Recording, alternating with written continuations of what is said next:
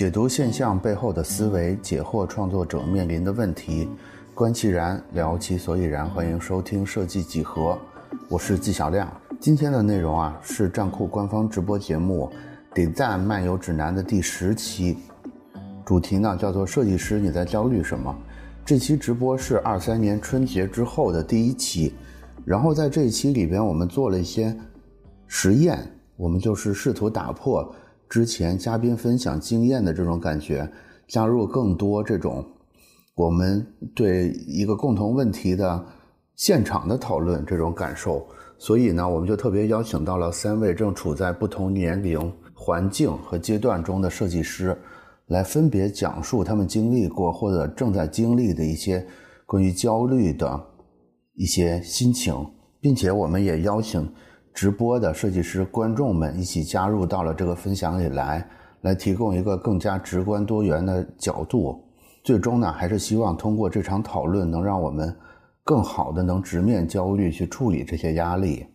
然后呢，我们这次邀请到的三位分别是：第一位是沈阳三项设计的创始人，也是站酷资深的推荐设计师孙琦老师，他的站酷名呢是疯狂的铅笔头。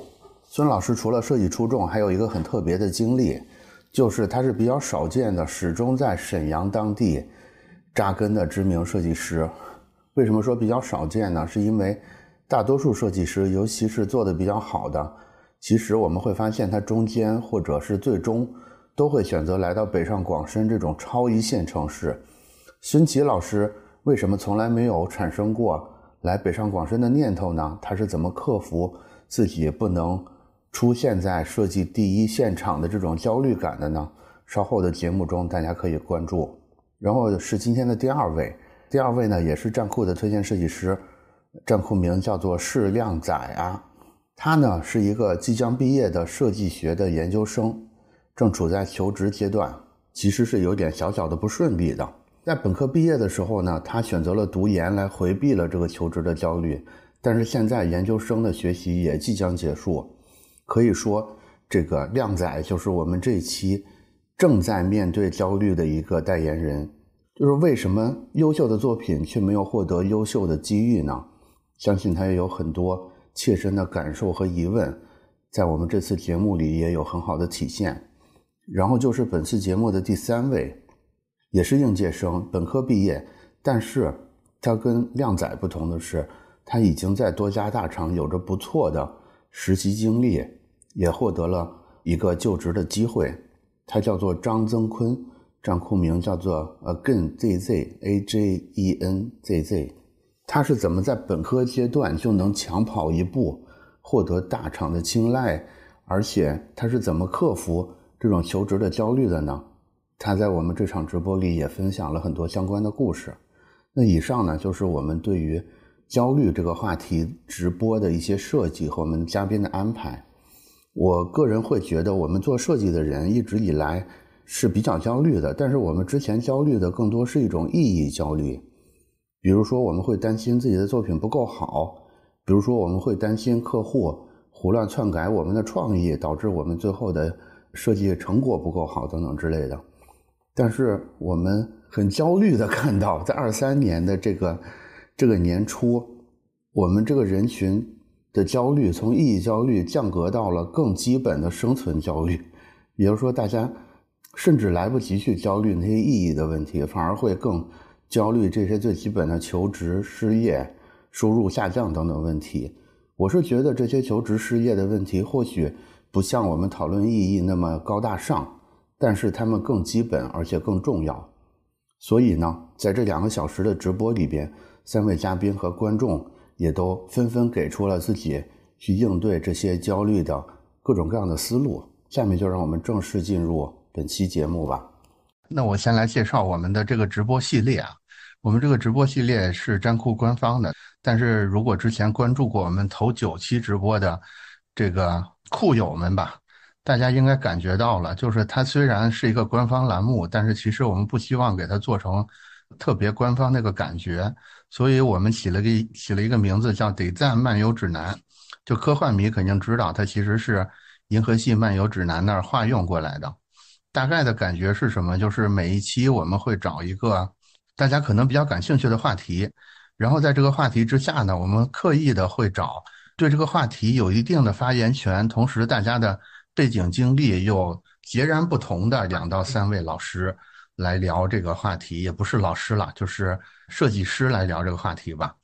所以这个漫游指南的意思呢，也就是说，我们把每每一期直播都模仿成。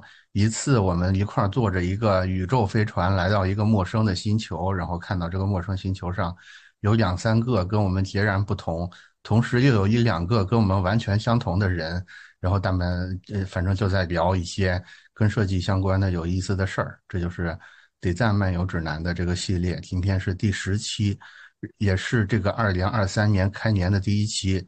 我们在节前的时候。琢磨了很久，第一期要用一个什么样的选题，最后还是选了一个“焦虑”这个关键词的这个这个主题。这个主题怎么说呢？听起来是有点不适合现在新年这个喜气洋洋的气氛，但是我是我是觉得这个可能也是新年这个时间点，刚刚返回到大城市，刚刚返回到工作岗岗位或者学校的。大家们现在此时此刻比较多的一个心情，这一期也是我们在在站库也好，在公众号也好发出相关的预告之后，收到的前期的反馈比较多的一期。那现在我看看，那咱们接下来就先做一轮儿自我介绍吧，简单的自我介绍，两三分钟的。然后待会儿可能等人聚的再多一点，我们再更具体的讲一讲，就是跟。焦虑或者是跟成长相关的一些个人经历，好吧，先做一个超呃比较简短的，那就按什么顺序来呢？谁已经准备好了？我看 齐哥已经准备好了，齐哥先来，没问题，没问题，就按那个岁数大的开始吧，是不，Q 哥？嗯嗯，大家好，我叫孙琦，然后在站酷上呢，我有一个网名叫做“疯狂的铅笔头”。我估计喜欢字体设计的同学哈，在我这个年龄段上下的应该是能有点了解，但是在新生代里我可能已经过时了。然后从事这个行业大概能有个十来年、十二年左右吧。然后那个一开始是从二零一二年毕业之后从事这个行业，平面设计，在一家品牌设计公司上班，一做做六年，屁股比较沉，一直没有离开过沈阳。然后呢，在二零一八年的时候成为了一个独立设计师。那一年也恰巧啊，我不像那个靓仔似的，那个在没毕业的时候就成为战酷推荐设计师了。我大概是一一七年、一八年那会儿成为独立那个战酷的推荐设计师，然后转向成独立设计师。然后同年呢，也就是经营了一家自己的一个设计公司，叫做沈阳三项平面设计有限公司。我现在主营的可能就是跟我现在。嗯，这个工作啊是有个直接的一个联系，是有个直接联系的。就是我比较喜欢字体，那字体就是说我主营方向的至少三分之一。然后至于我现在这种工作状态，为什么我会参加到这个里？我因我在一个另外一个平台啊，可以说 Q 哥就是小红书啊，可以说哈，可以说可以说啊，可以说啊，在在在那个在那个小红书上的眼里没有竞品，在那个小红书上，然后发表一些个自己的一些个经验啊，就是不发作品，就发一些自己的工作经验。然后经历经验总结出一些文字分享出去，仅供一些个年轻的设计师作为参考。有分那么几类，第一类呢是刚参加工作的，第二类是在校未参加工作的，还有一类是跟我岁数差不太多的，就是说目前是想转行啊，还是说年纪到这一步了，是想下为下一步怎么去考虑了。大部分分这么几个点，还好啊，在小红书那个平台有一些人去关注，私下也有一些个探讨。总结出很多经验，然后就是不做指引啊，就不用去关注那个小红书啊，多关注关注我们，我们在现场就多聊一些啊。我我说就这些，嗯嗯，到靓仔那，对，那就按岁数来吧。嗯，好，呃，大家好，我叫张文亮，可以叫我靓仔，目前呢是设计学研三在读。然后呢，我是一我本身是一个理科生，然后在本科转专业到了工业设计，然后考研的时候呢，又来到了视觉传达这个专业，还是依照自己的喜好在转专业。然后呢，我考的是学硕方面的，本来是想说，以为自己能在学术上面有什么造诣的，但是读了下来，感觉确实学术能力不是很强，所以在研二的时候就开始向实践方面发展，然后在去年八月份的时候，然后拿到了战国推荐设计师，哦，就这样。嗯，阿坤，啊，大家好，我叫张增坤，大家叫我阿坤、阿根都可以。我是去年从山东艺术学院毕业，然后之前就去年的时候就在快手实习，然后一直实习。实习到七月份毕业之后，在快手转正，然后现在在快手做视觉设计。就是三三位都都做了一个简单的介绍啊，我我觉得听众现在可能有点迷糊，就是感觉今天的阵容有点看不懂是什么意思，对吧？其实三位还真是我们特别挑选过的，是因为我们在那个正式直播之前，其实有一个前期沟通。这个前期沟通里边，我们就发现，其实三位怎么说呢，都是在焦虑。或者是在成长这个事儿上吧，都都有比较独特的经历。刚才齐哥简单提了一下，说一直在沈阳，对吧？这个怎么说呢？在设计师里不算特别常见，因为因为设计师大多数还是会想说，我要去北上广深，或者我去晃两年，然后我再回本回本地来继续我的事业。对，所以呢，接下来我觉得我们可以让三位来讲一讲你们的。一段经历，就是我们还是得扣下题吧，因为我们今天的主题还是跟焦虑相关的，所以分享经历的时候可以重点分享跟焦虑相关的，可以说是我之前有一段时间很焦虑，然后我后面怎么给它克服掉了，也可以是说我现在正在一个焦虑的状态当中，我感觉百爪挠心，就是就是没有办法，我我我想说出来，大大家一块儿帮我想想有什么办法，其实都可以。对吧？那那咱们就倒过来，从阿坤开始，好吧？我其实想讲一下，就是我，首先我在学校的时候，因为大家也都知道，就是在学校里可能你很难学到就是跟工作相关的一个东西，然后可能呃要靠着实习去积累一些经验。然后当初当初大概是在，我来我来说一下阿坤的这个传奇之处哈。阿坤是今年本科本科毕业，对吧？也是。也是学设计的本科毕业，然后在没有毕业的时候就已经得到了两个大厂的 offer，现在也已经在其中一个大厂上班了。这个怎么说呢？对于应届毕业生来说，其实还是比较难得的。之前跟阿吞之之前跟阿坤沟通的过程里边，也感觉阿坤是一个相对不怎么焦虑的状态，所以。其实阿坤可以重点分享一下，说这两份就是还没毕业就得到这两个 offer，究竟有什么样特别的技巧，以及是从大一开始就不焦虑，就这么自然而然的顺下来，是中间其实也难受过一段时间，然后发生了一个什么样的契机，走到了今天的这这样一个比较好的这么一个状态吧。嗯嗯，我其实，在大学的时候，因为我们那个时候在大二的时候就是。爆发了那个疫情嘛，然后那个时候学校也都不开学，然后都在家。那个时候整天也浑浑噩噩，天天打游戏。然后后来的时候，游戏也玩腻了，然后突然开始思考自己毕业之后该做什么东西，或者说自己能做什么东西。然后从那个时候，呃，就开始了解起了那个互联网设计的一个实习工作，然后逐渐的也在网啊，Q 哥说。原谅我比较活泼啊，就是因为我上我我我回忆起来，我上大学的时候，尽管已经是十几二十年前的事儿了，我觉得玩游戏这事儿还有个够吗？你大二就玩够了，嗯，就是其实我想问的说，到底是发生了一个什么样的事儿，让仅仅大二的你就开始觉得玩游戏不如找实习好玩？我我我我我相信原因不会是游戏玩够了这个原因，因为我听起来说服力不是很强，对。对，就是其实我可能就是要说一下自己，就是从小吧，不是从小了，就是因为我其实我当时考我们县里那高中我都没有考上，然后高考不是中考落，然后那个时候就觉得自己从小好像从来都没有争过气一样，然后然后也没有什么比较小的一个成就，甚至连高高中都没有考上，然后后来就接触到了美术之后，接触到美术之后考上，当时接触到美术之后也是。也是特别努力吧，努力去想想想想靠，因为当时自己学习不好，想要靠这个特长给自己高考去。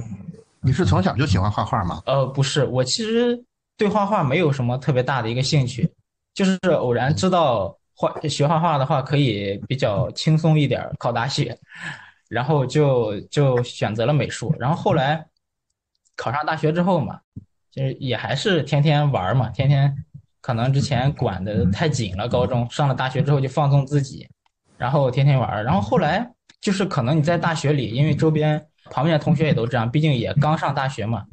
可能从来没有一个时间去好好思考一下自己的未来该是怎么样的，然后因为疫情这个契契机吧，多了很多自己的一个空余时间，然后因为突然给你这么长的一个假期，可能你自己就因为大学管的也比较松嘛，可能就疯狂的玩，但是当你疯狂的玩之后，肯定会有一个疲倦期。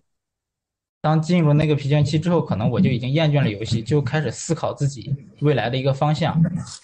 然后，也是一个契机是疫情，对，是很长一段时间的一个在家里的一个空闲时间，就是嗯，让自己去思考了一下，嗯。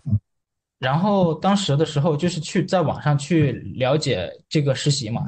当时了解到这个实习的一个契机，其实是站酷的一个字节跳动的一个比赛。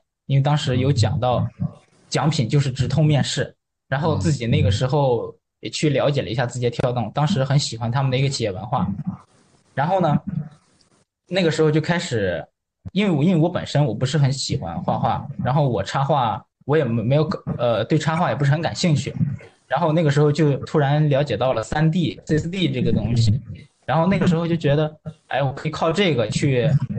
啊，让自己掌握这个技能，然后在工作上能够找到一份工作。那个时候就把自己憋在家里，也不打游戏了，天天去啃，呃，天天去啃那些很枯燥的那些教程。因为那个时候自己摸索嘛，呃，没有老师教，然后就自己呃不断的摸。啊，Q 哥说，对不起，我我的问题又来了，就是那个时候你应该是大二大三对吧？然后你看到了。你看到了字节跳动的比赛，然后意识到说我的手绘不好，或许 C 四 D 会是我的一个机会，对吧？那我的问题是，你当时怎么知道学 C 四 D 是对的呢？因为可以学的东西非常多，你万一学 C 四 D 对你、对你、对你的未来并没有很大帮助，怎么办呢？其实这个问题我还真没思考过，呃，因为当时也知道那个三 D Max 嘛，那也算三 D 软件，但是后来就是就是也就是也有听说。大部分的一个三 D 设计师，其实他们用的一个都是 C4D 嘛，啊，之前也是偶然偶然刷到了 B 站的一个 UP 主，然后推荐了一个 C4D 的一个教程，然后就买来学，然后就对，就这么开始了。所以没想那么多，对吧？就是觉得应该学点。对对对，那个时候其实是阴差阳错的碰到了 C4D，然后就学了，就发现哎还能学会，还挺好玩，对吧？这个感觉。对对是的，因为是的是的，因为那个时候自己什么也不知道嘛。甚至 C4D 能够做到什么样子，自己也不清楚。然后只是想，因为觉得自己好像对平面或者说插画也都不是特别那么有兴趣，啊，自己手绘功底也不是很强。或许 C4D 能够成为自己的一个技能吧。对，对，然后继续继续。然后那然后那个时候就就开参加三库比赛之后，当然最后知道跑题了，也没有获奖。然后就开始琢磨着说。哎，我去实习需要需要具备些什么？然后后来知道说，我们，作为设计师，如果说你要去想找一份实习工作，需要首先你要有一份作品集，能够让别人看到你的一个能力。然后那个时候自己呃也没有老师，然后也没有报过什么班，就是自己去摸索。我觉得那段时间就是特别迷茫，然后也我感觉甚至是这十十几十几二十年最难的时候，真的是这样，就是。觉得我操，这作品集啥样到底？然后就等于你把大家大四要经历的事儿，大二提前给经历了。对，是是这样的，就是那个时候就仿佛感觉自己啊，如果不搞出来的话，可能就要大学失业。对，就那种感觉。嗯。然后那个时候我甚至也不知道，就是去站库直接搜“作品集”三个字，能够搜到很多别人的作品集。对，就是就是这样一个小白。然后说完，大家都知道了。啊，对，然后就当时就最好奇的一件事情就是作品集它到底长啥样，它到底是啥样的？当时就因为也没有人教嘛，然后也没有人领着，然后就自己不断的去摸索，不断的去问。我觉得首先就是就是在你什么都不懂的时候，要抓住一切仅有的机会去大胆的去问吧，就是一定要不要脸，一定要不耻下问。然后，然后那个时候就有问到我们学校的一个在实习的一个学长，因为他是报的那种学校外面那种班儿，然后就业班儿，然后他在那边实习就有问过他作品集里面有什么东西。然后，当然，他我不知道为什么他们的机构其实他都不给你看作品集，都是保密的。然后他就会，他就跟我讲了一些作品集里有什么东西。呃，然后我就自己在那几个月吧，大概是快到大三的时候，在那几个月里去磨自己的作品集。磨作品集的时候是感觉最焦虑、最浮躁的一段时间，因为时间过得很慢，然后你也不知道你该去做些什么东西。你脑子里没有任何的头绪，那段时间最后磨出来一套 IP 作品，去投了很多公司，啊，去投到很多公司之后，因为当时特别想去的是字节跳动，因为那个时候很喜欢他们的一个企业文化，也投了字节跳动，也投了快手等等一些其他的公司，最后也是过了几个实习，当时感觉还是挺惊讶的，没想到自己其实能能通过这么多的一个实习。然后最后最后选择了去字节跳动那边去实习，但是因为那个时候自己不懂嘛，也不懂去看岗位的一个介绍。但是在那边实习了三个月之后，觉得好像跟自己想象的不太一样，不是自己想象的互联网设计的一个岗位。最后后面实习满三个月之后，就转岗到了其他的部门，然后在其他部门实习了一个月之后，就辞职了。就辞职回到学校，可能就跟靓仔一样。我当时去准备秋招了，呃，当时秋招算是最早的一个校招机会。然后当时求投了很多，回学校准回学校去准备作品集。当时其实自己还是没有积累下什么作品，因为最开始去的那个部门三个月，啊，其实没有积累下太多的一个是互联网设计风格的一个东西。然后后面又觉得自己不能这么去干等着。然后就去投了快手的一个实习，因为当时也知道快手的设计其实，在行业里特别厉害。然后大概是在去呃前年了，现在再去看的话，就是二一年，二一年十月份，然后来到快手实习。然后在这边的话，算是自己成长的最快的一段时间。然后在这边也刚来的时候就经历了虎年 CNY 的一个项目，然后成长特别快。一直到去年的七月，自己正式毕业之后，就在快手转正，然后一直待到现在。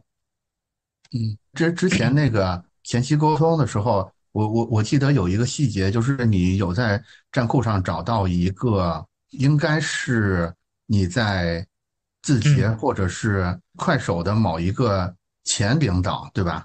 等于当时你也是你是。对你，你也你也是直接直接找到他在站库上就问了他一些相关的问题，包括怎么去到他的团队等等之类的。我觉我觉得这块儿也是一个蛮重要的点的。嗯嗯，就是呃，我其实嗯，就是我其实来到快手，我觉得因为我有看，因为那个时候特别想来快手嘛，然后尤其是想来快手某个特定的一个部门，那个时候其实，在他们的招聘官网没有看到这个工作机会。然后那个时候就觉得没有机会，可能自己要去寻找一些机会。然后，嗯，然后后面就去去了解说，OK，就是我想，就是我想去的那个部门，他的 leader 是谁。然后就就是不断的去说，在麦麦也好，或者说在站酷也好，去看能不能找到这 leader 的一个联系方式。然后，然后后面我就鼓起勇气联系到这个 leader，然后就加了他的微信。然后当时其实加了两遍吧，还是三遍？那个时候加了一遍之后，可能可能没过几个小时，自己就很紧张，说：“哎，怎么还没有通过？然后是不是觉得是太小白了？然后可能人家可能不加之类的。”然后那个时候就不断的去加嘛，可能好像是加了两三遍，然后后面通过了之后，就介绍了一下自己，然后就有问说有没有实习的机会。然后当时特别幸运，就是正好有实习的机会，然后就。把自己的作品集发过去之后，然后后面也是通过了录用。我觉得这是可能是就现在来说的话，可能是改变我最大的一个机会吧。就是转变转变自己的一个处境。就是一般人肯定会觉得不好意思，或者觉得说，人家人家大佬都很忙，对吧？嗯，我我我我我这么我这样，一个是没礼貌，另外一个有有可能也是也是白做这个努力。当时是怎么做的心理建设？怎么就 怎么就还是咬着牙联系了？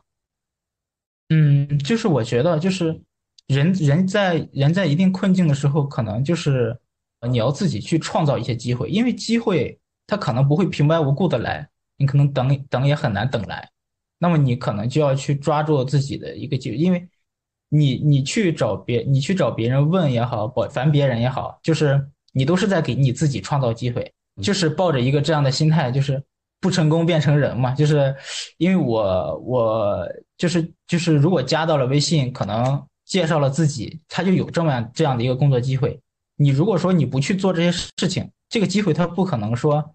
他主动来找你，对，因为你要让别人看到你，首先你要让别人看到你，所以就抱着这样的一个心态，就去不断的给自己寻找机会。而且我觉得很多前辈，尤其是在大厂的这些 leader，其实他们是很很缺这种真的非常非常肯学、非常能干的这些手下的新设计师的。其实有时候有时候你你感你感觉在烦人家，说不定。就是正好是他犯困，你就送枕头来，对吧？他也正愁找不着得力的这个新人进他的团队呢。有时候有时候会发生这种情况。对，嗯，好，那那接下来就给到靓仔，靓仔现在的感觉是什么？就是确实听了阿坤的这个讲述，他的经历还是挺丰富的。我也讲一下我的经历吧，就是我把我的经历称作就是寻找寻找自我的一个过程吧。其实。我家乡是一个小县城嘛，然后我从小就是很喜欢画画的，但是其实我家长是一直鼓励我在学理科呀什么东西的，因为当时就觉得理科可能好找工作嘛。然后呢，但是相对于我的爱好的话，如果我学美术的话，可能花会花很多钱。当时对美术生也不是很了解，就是，然后就一直硬着头皮在学这个理科。后来呢，就。就就成绩不是很好，考到了一个双非的二本嘛。然后当时那个专业是轨道交通，类类似就是这种。其实我都不知道干嘛的，就学得很稀里糊涂的。当时有一个转专业的机会吧，就是可以转到工业设计里面去。工业设计至少是我当时想着是，至少是跟绘画相关的吧。然后我就去考。当时我那个老师还说：“他说你不要考了，不要考了。他说你这理科，你考这个你完全没希望。”但是我当时就想，我这个学着太没意思了，就理科呀，先学物理啊，什么东西的，我还是希望能够去跟学跟画画相关的专业吧。然后我还是去考了，当时就还是考过了，就转过去了，转过去了就开始学这个工业设计相关的东西。但是我是个理科生嘛，然后当时。就是以前的画画的时候，就是通过模仿啊，就是临临摹一下一下别人的绘画作品，根本就没有什么的绘画基础，然后只有自己私下去报一些素描啊，然后在本科期间，我还准还还还拿到了这个之前的这个，你看这我之前就是学那个透视的时候，就是因为我是一个理科生嘛，就是学这种透视画画这种。机车、车车呀这些东西的，画了很多张，这些都是我本科时候积累的。然后包括色彩训练呀，都是我自己通过网上教学或者是呃跟就是报一些课程学习。然后呢？不是学校的，不是学校的作业要求，对吧？啊，对，不是，因为我知道这个像这种跟绘画相关的基础一定要好，就是三大构成呀，什么素描啊、色彩呀，还有。一些东西都要有基础嘛。然后我学工业设计的时候，其实快到本科毕业的时候吧，其实我本身能力还是很一般的，就是有点随大流吧，就感觉大家都要再再往后走，就可能是工作，可能是考研，就是当时我们就大部分人就选择考研，我也去跟着考研嘛，嗯。所以你当时考研就是一种战术性考研，对吧？就是为了把这个可能要面临就业这个压力再往后延几年，其实有有这种心态在里边，对吧？对对，还有就是想提升一下自己的学历，就是嗯，其实我当时会会感觉在将来将来就业的时候会更好更好一点，对吧？对，确实，就是我当时是报考的江南大学，但是我好我没有考上，就是我就是在复试的时候刷了吧，然后就调剂调剂到了现在的大学。就是是当时我是想着是走学术路线的，没有想过走这个实践的，因为当时那个学习的时候，我发现这个理论还是挺有趣的，就是学一些设计历史啊，学学设计理论呀，就所以靓仔你是那种从小学习还不错的孩子是吧？就是你为什么会产生一个要走学术的想法呢？就是那种中规中矩的那种，听话的吧。就是在这是是转了工业设计之后，感觉说在这个艺术生里边，还是感觉自己的这种文化课的这种学习能力明显超入一块儿来的，所以打算走学术路线，是这么个感觉是吗？对，而且我我本身很喜欢一些社会学相关的东西，因为设计跟社会学也很相关嘛。然后当时也看了很多相关的书啊，然后就想考一下这个理论方面的东西。然后最后考江南大学复试刷了之后，我去了现在的一个大学，然后也是一个双非的学校，学设计那个学硕。但是，嗯，在学习的时候，我确实发现我好像不是很适合这个学硕，就是天天写论文，我们学习就是要写论文什么的。然后就开研二的时候，我就开始转变我的思路了，就是说，我说我可能要走设计实践了，我就。从研二开始，就是跟就是跟老师一起学习，在站库，就是我老师，跟他一起一年半吧，一直在做做设计。其实之前有一个契机，就是说我平时没事儿的时候，我会做一些设计，然后发到站库网上。然后呢，呃，之前做了一个三星堆相关的一个 IP 吧，当时发了之后，就有人联系我说要买买买这个 IP，我当时就很惊讶，我说。我说我做的设计还有人看吗？居然还有人要买，然后当时就有点紧张嘛，但是然后就一当将信半信的，然后就加了他的微信，然后是一个老板嘛，然后当时他说他是跟三一堆合作的，然后可以把我这个买下来，然后修修改改啊。当时他提的价格是多少？一万四吧。我我当时就我确实觉得这个做设计实践能给我带来很多就是这样。嗯，一个收入，然后我就想，我就更加坚定了，我就说，呃，以后就是干设计实践吧，好像比学术有有前途一些，对于我来说，然后我就跟后面我就呃跟着我拜师学艺，跟着我的师傅 S A 九五二七，然后就是当时我就跟师傅说，我跟他学之前，我们就说，我说我我说我给我一年的时间，我说我要拿到这个站库推荐设计师的称号，然后呢。从去年去年正式开始跟跟他学习嘛，前面都是跟他一起从，因为我之前的技术还是很差的，然后跟他学习就是开开始就是临摹，临摹每天就临摹，然后再半原创，最后到自己原创，然后后面一直坚持了三个月吧，然后到八月份的时候就拿到了这个战功推荐设计师，然后就更加坚定了就是我要走这个设计实践的路，然后。但是我确实就是在研二的时候，就是做了一个选择嘛，就是说我到底去实实习呢，还是说把这个时间全部投入到这个技术的精进上？我自己选择是就是把这个时间投入到这个技术上面，所以就没有去实习。现在就所以靓仔现在的状态就是仍然还没有确定好，就是工作单位是吧？对对。然后已经是研究生毕业的，哎。研究生几年？研究生研究生三年，三年。我现在第三年，对。啊，研三对吧？对。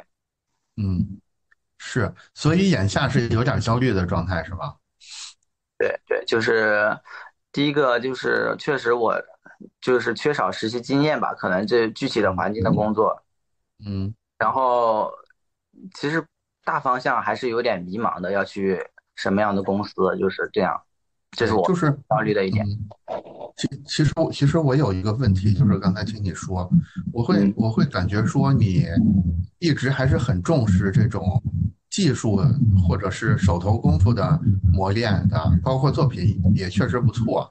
但是为什么作品还不错的情况下找工作会会碰到这些困难呢？你你对这个事儿怎么看呢？就是或者或者说你现你目前觉得你下一步的策略打算怎么做？就是有有什么办法来破现在这个这个也不能说僵局吧，就是去改善现在这个状态，比如说更快的找到一个理想中的工作。你你现在有什么计划呢？我之前还是有目标的。首先，首先是为什么专业不错，但是找的不太顺利？你你约摸着问题是什么？其次是你你打算的解决方案是什么？我觉得还是我的大方向没有确定好吧。比如说，我之前有一个确定的目标，我说我就要拿到占卜推荐师的账号，这个这个推荐称号，这个这个目标很精确，我就很很容易发力，我所有的所有的力气都往一个地方使。就特别容易实现做这件事，但是呢，我拿到这个称号之后呢，我说我要去做，我接下来该怎么发展呢？就是包括如果我再继续做技术，现在市场也要上有很多风格，我到底是横向发展还是说纵向发展？我就也很迷茫，就是是在拓展一下自己，学一下，比如说阿坤比较擅长的这个三三维技术啊，要不要去学一下呀？还有一些动态呀，要不要学一下？或者是？就是现在我自己的一个画风，我因为我在这个前面学习中已经形成了自己的画风嘛，我要不要再坚持这个画风下面走下去？就是也是我挺迷茫的地方，因为我找工作的时候也会考虑，就是说这个工作跟我现在的想发展的方向，比如说如果我横向发展的话，我要去拓展一下新的技能，比如说三维技术啊，或者是动态技术，我要不要找相关的工作？我都没确定好，这就是我最迷茫的地方。但是就是现。我听下来，现在最大的问题就是，就是你的这些能力，你不确定这些能力，就是需要你这些能力的那些用人单位是哪些，所以对对，有可能你投的那些正好是不需要这些能力的，就是呃市场 匹配没没没找好，大概是这么一个阶段，对吧？嗯，对。其实我个人觉得，刚才阿坤的办法或许是可以给你一些启发的，对吧？嗯，你可以先找想去的地方，然后然后以以那儿作为你的，比如说账户推荐设计师这个目标的确定性，你你以那个为起点去重新想一想应该怎么去做作品集啊，学新的技术等等之类的，而不是以你自己的能力增长为。为这个出发点，因为你的能力，我相信是没有问题的。现在是现在是识货的人跟你之间互相没看见，我觉得这个是最大的问题。嗯，对，是，好吧，那那那接下来我们就把话筒给到齐哥，齐哥，齐哥是我觉得就是今天咱们咱们三位嘉宾里边。这个这个经历最传奇的，然后我我就我就不抢齐哥的这个剧情介绍了，不剧透了，齐哥来。我先说一下我的个人经历啊，其实我个人我这是一个长篇故事，但是你给我简短比较简短的说一下。先说一下是我这个我这个人的一个性格，相对来说是比较内向的，然后呢也比较实际的那么一个人，可能是跟我原生家庭那个家庭条件有关系，就不是很富裕。甚至上学的费用都是一定的问题，是这么一个情况。这种情况下呢，是我在初中、高中、大学，包括工作，我觉得焦虑是一直存在的，长线存在的。每个阶段、每个时间段，它的焦虑点是完全不一样的。我说一下我 曾经的焦虑啊，我在初中升高中的时候，比如说阿坤说没考上是吧？没考上那个高中，我当时告诉自己，我如果没考上高中。那太好了，那我就是去学开车去。我感觉我我上初中的时候就会开车，无证驾驶，拿车就能开很很远。我就感觉当出租车司机，我感觉养活一家人没有问题。然后呢，考到高中之后呢，我看暑假的时候，我看别人家焊一个电线，就是焊一个凳子，用铁水电焊。我发现水电焊比开车好，最起码有个门脸，风风也吹不着，雨也那个浇不着的，我感觉挺好，而且挣的还多。水电焊。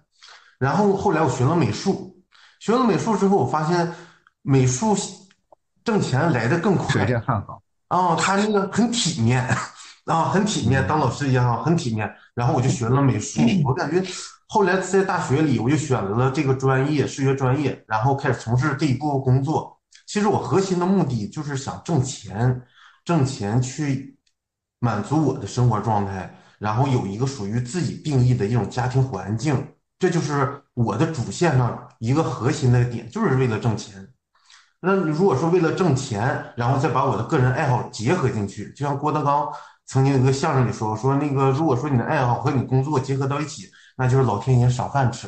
我我觉得我现在状态可能就是，然后这是我一个长线的这个我说焦虑是啊，说一个工作上是从小就焦虑的人，嗯，对。然后像我工作的时候，我相对来说我是其实二二零一一年毕业。二零一二年才走向一家设计公司去上班，但是二零一一年这年，我做了一个跟设计没有什么关系，但是在广告业里的这么一个行业，就是是这么一个行业，在这个行业里，我那年挣很多钱。我想，我当时想，我刚毕业的时候，我们所有同学可能每个月最多能挣两千块钱或一千五百块钱的时候，其实那年我觉得我能挣几万块钱，我已经很厉害，就感觉自己非常厉害了。但是发现我那年干的活不是不是我喜欢做的活，不是我爱好，而且特别厌倦。那你看那前儿也产生了一种焦虑。后来我就问，就是开始问自己，我说我的上学的时候老师说那个职业规划，我说我的职业规划是什么呢？然后就摆出那么几个点，比如说我的爱好、价值，包括我的那个感觉，这个是不是我擅长的？那好，那我就开始选择，唯一选择还是这个设计。这个设计可能是。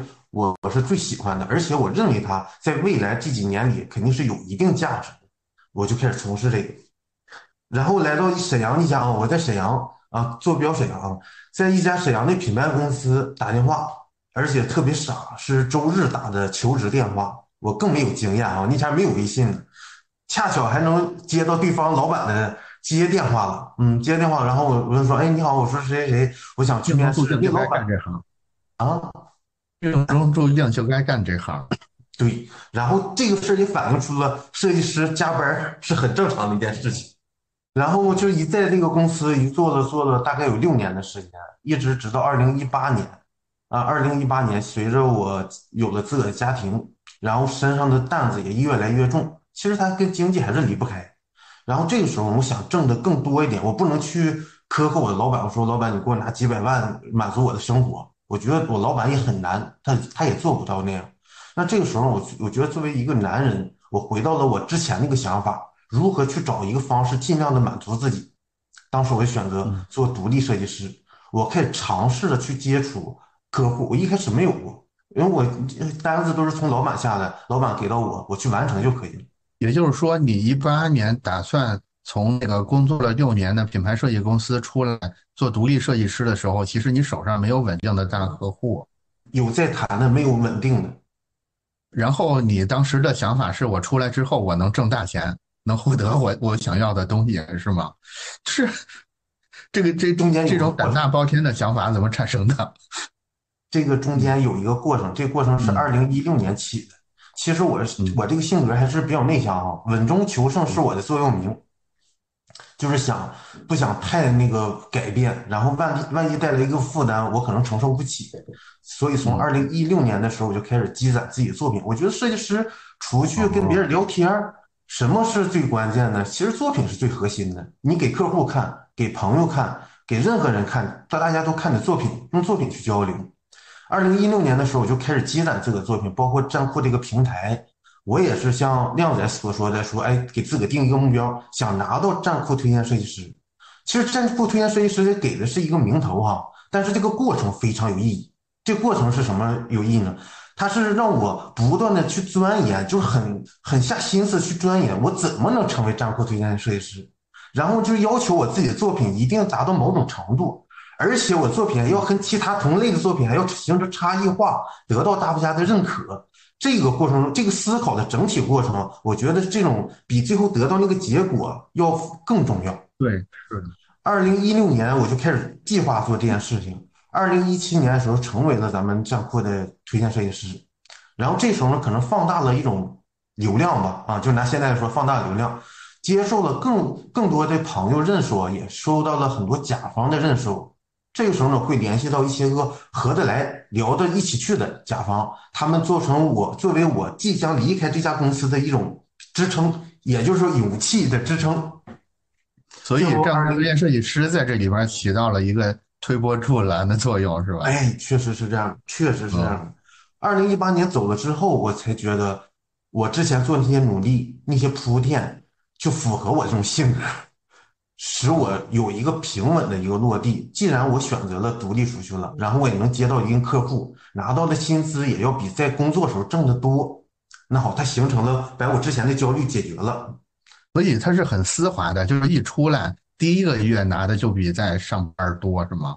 可以这么说，至少是几倍吧。那一个很好的问问题的时间点就这么浪费掉了。其实我想问的是，一八年按说应该是快焦虑死了，因为因为是这样的，就是我觉得创业这个事儿哈，它基本上是一种血气血气上涌，就是匹夫之勇，对吧？就是容易发生在年轻的时候，比如说你刚毕业的时候创业，我觉得特别正常。但是你都工作六年了，按说啊，按说斗志就已经被消磨的差不多了。大多数人这时候不会选择创业的。另外一个就是按你说的，你也没有稳定的客户，所以我本来预计你一八年创业会碰上一些困难的。我本来想问说一八年的时候的焦虑是怎么解决的，但是看起来特别丝滑的就就对接成对接到新模式里来了，是吧？对，他是在前期做了一定的铺垫了。如果没有这个铺垫，我觉得我也不会大胆的迈出这一步。紧接着，只要是我迈出这步，其实接下来的就是。跟所有的创业者是一样的，就是第二年一九年我能不能接到一八年的这些单子，然后两千年能不能接到一九年的这些单子，就是跟他们是一样一样的了。就每天在思考的焦虑点其实都是这些，只是有了孩子之后，可能焦虑点就是变成了家庭和工作这种协调。但是我觉得这种焦虑不是问题，每个人在生长过程中总会遇到一个瓶颈或一个焦虑的点，但是怎么去解决它，我感觉是一个成年人应该做到的事情。这就是。在干货分享之前，我我这我插播一个问题啊，就是从初中开始学水电焊，学学那个开车，一直到今天，你觉得这段时间里边你最焦虑的一个时间段是什么时候？是初中的时候是吧？嗯，就是焦虑是逐渐减少了，还是逐渐增多了，还是哪个时间段会特别的突出？最焦虑的那个点其实跟阿坤那个特别像，就是在大学。快毕业之前是最焦虑的，是大学之前是最焦虑的啊。那个我我不知道跟阿坤，其实我非常认真听那个阿坤和亮姐他们说他经历，我觉得我也有那个共同的点，就是在毕业之前不知道选择哪个方向的时候，这个时候是最焦虑点。就包括在其他一个平台，也很多朋友去问我说，那个老师我怎么才能走出我这种焦虑的点？其实我也是在跟大家说，我就是没有提前的做好职业规划。如果我在上大学大二大三的时候已经做好了一种职业规划，哪怕是到后期随着是在这个信息科技的不断的那种更新，我做一些调整，我也要有自己的一个主线。当时没有，所以自己感觉很焦虑。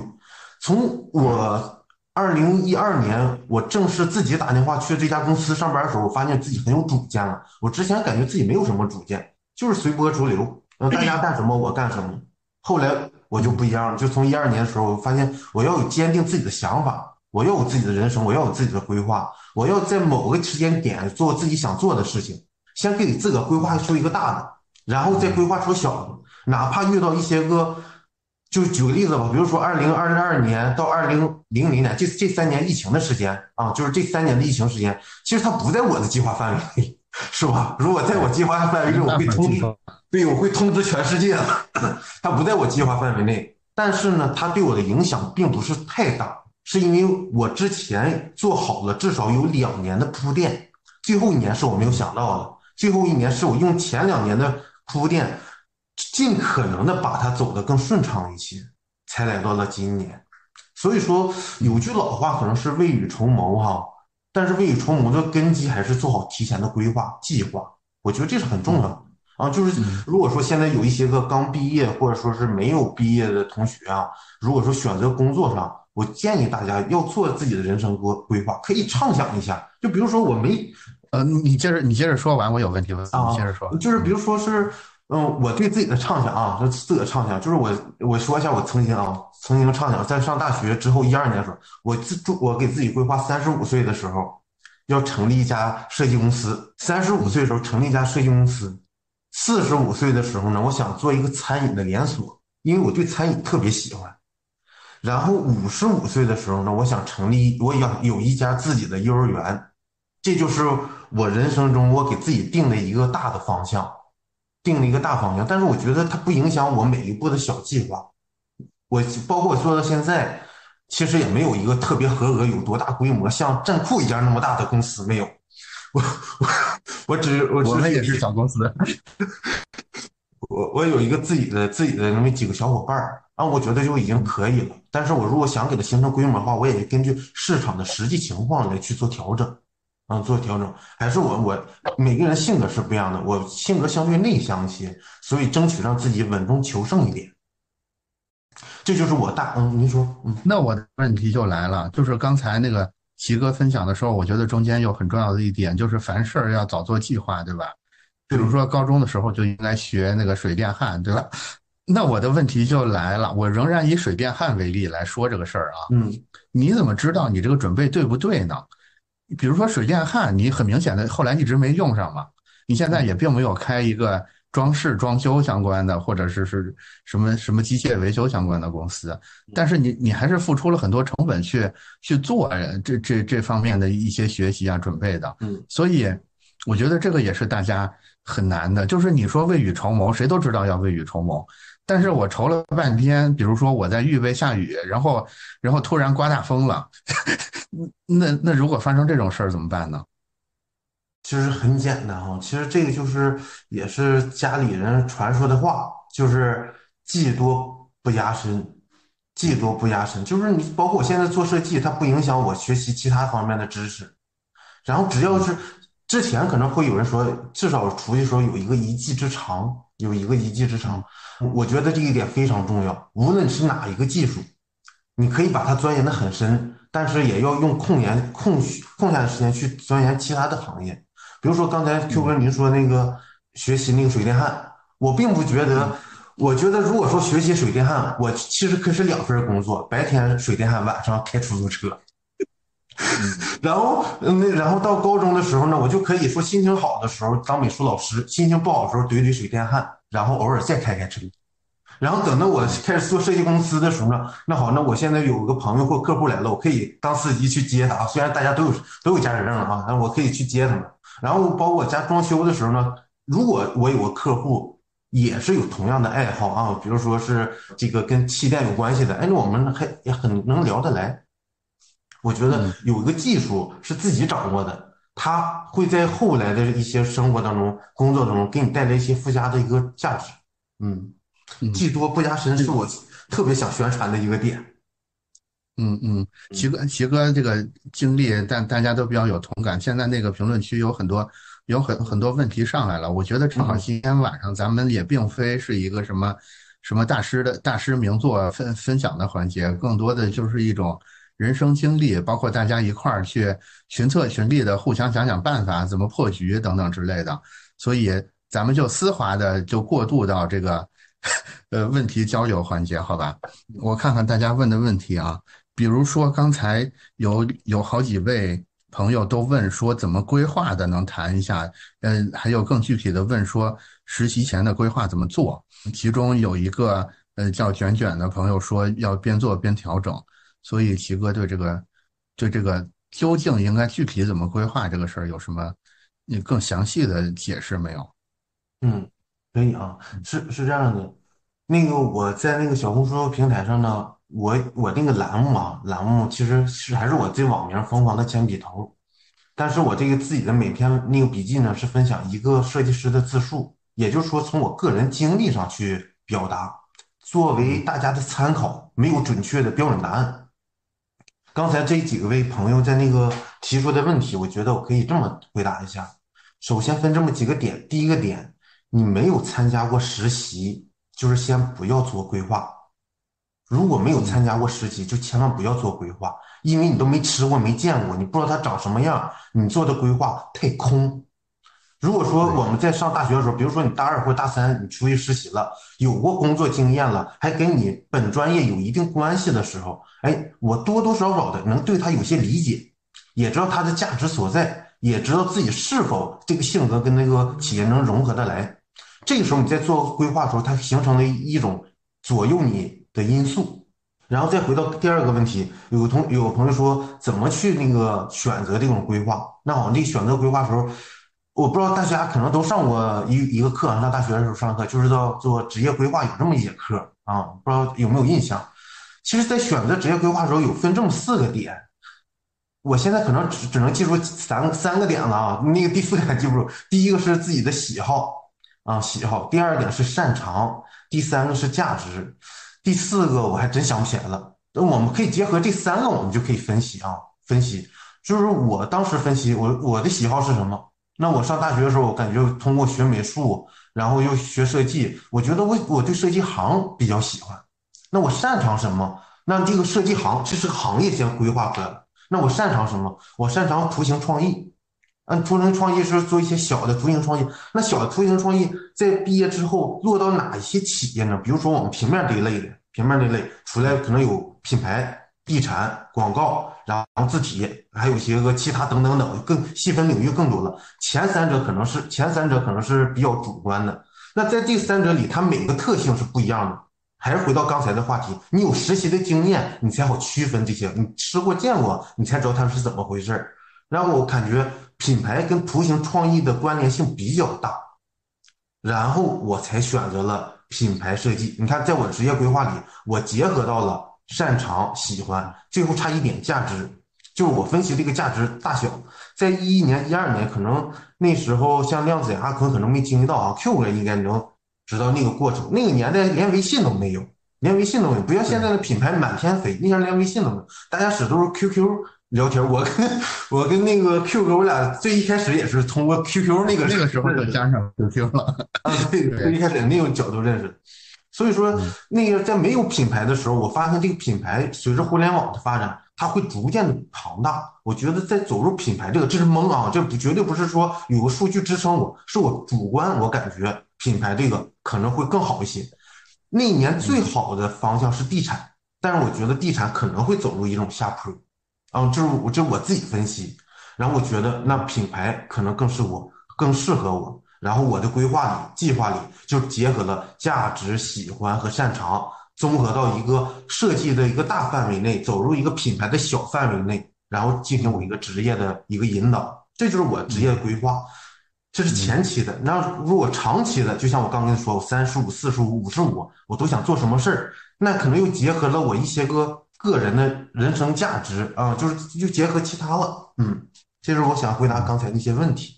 嗯嗯嗯，然后那个我看阿坤半天没说话了啊，正好有一个有一个年轻一点的问题，可能是更适合阿坤的，问大三、大四的重点是比赛、实习还是？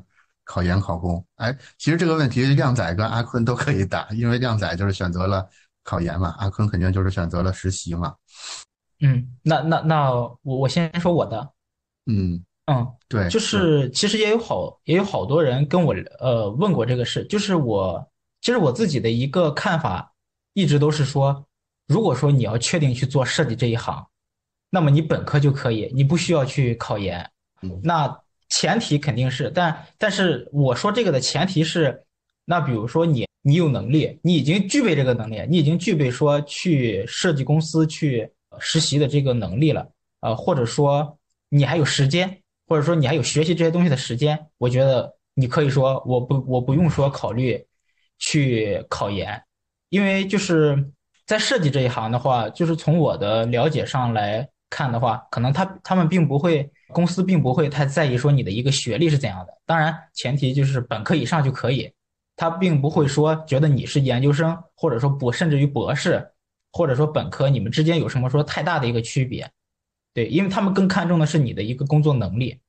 所以我觉得，如果说你现在说还有时间，你距离毕业还有还有比较长的一段时间，能够足够你掌握掌握这个技能，掌握一定的一个工作技能，以及以及。实习的一个时间，在毕业之前你有时间去做这两件事的话，那么你可以不选择考研。我觉得还有就是刚刚说到那个比赛的话，我不太清楚说的是哪种比赛。如果是设计比赛的话，那种比赛啊，对对。如果说现在是没有毕业的一个大学生的话，然后也没有实习过，我的建议是多参加战库的一个比赛，因为战库的比赛它是这里，因为因为它是一些真正的项目，它是它是它就是一个真正的命题。对，是的。对，嗯，因为就是我，我其实自己在经历那段时间的时候也特别苦恼，说，哎，我到底要做哪些东西？我到底做个什么东西？可能说，呃，你只能，呃，你只能，你你在没有真正工作的时候，你就只能给自己去拟定一个项目，让自己去，呃，自拟的去做一个东西。那么，这种项目可能对于没有接触过设计工作来说，可能没有任何头绪。那么，你其实可以去，呃，看一看站酷的一些比赛。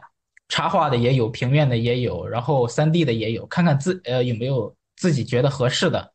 然后你参加比赛的时候，一是你能够收获这个过程，然后你的能力也有提升，然后你也能够为自己积攒下真正的一个作品，因为你这是一个去做的一个真正的一个命题，它跟你自己去拟定的那个东西还是有很很大的一个区别的。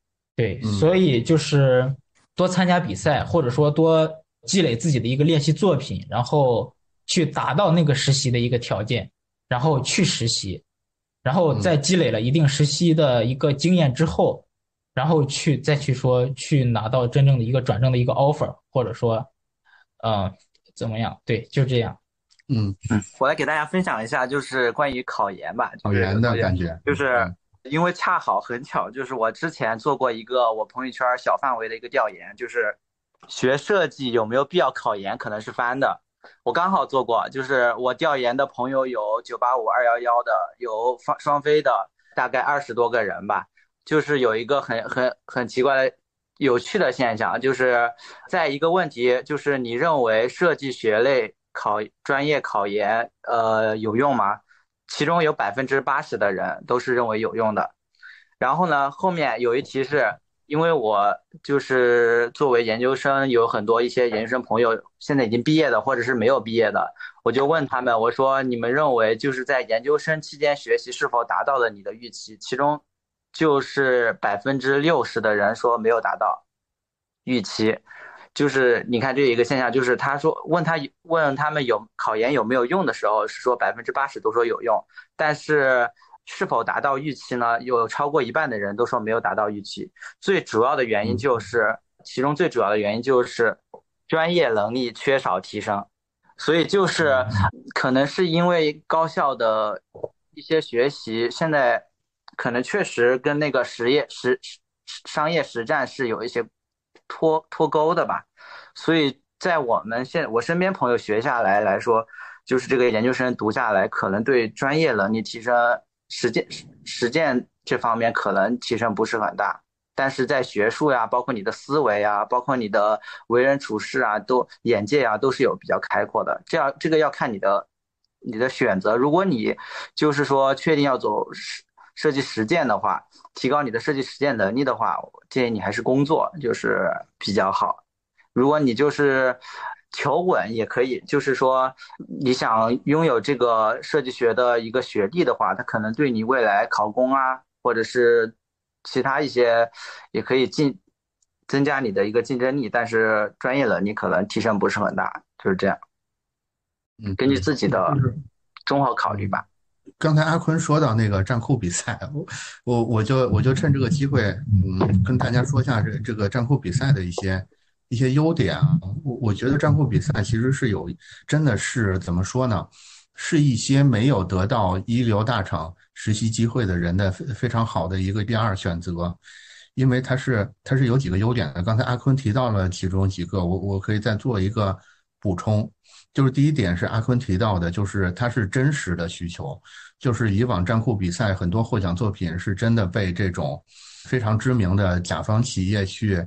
全国的去铺去应用了的，这个其实怎么说呢？它跟你做一个作业或者你做一个练习，它的感觉是完全不一样的。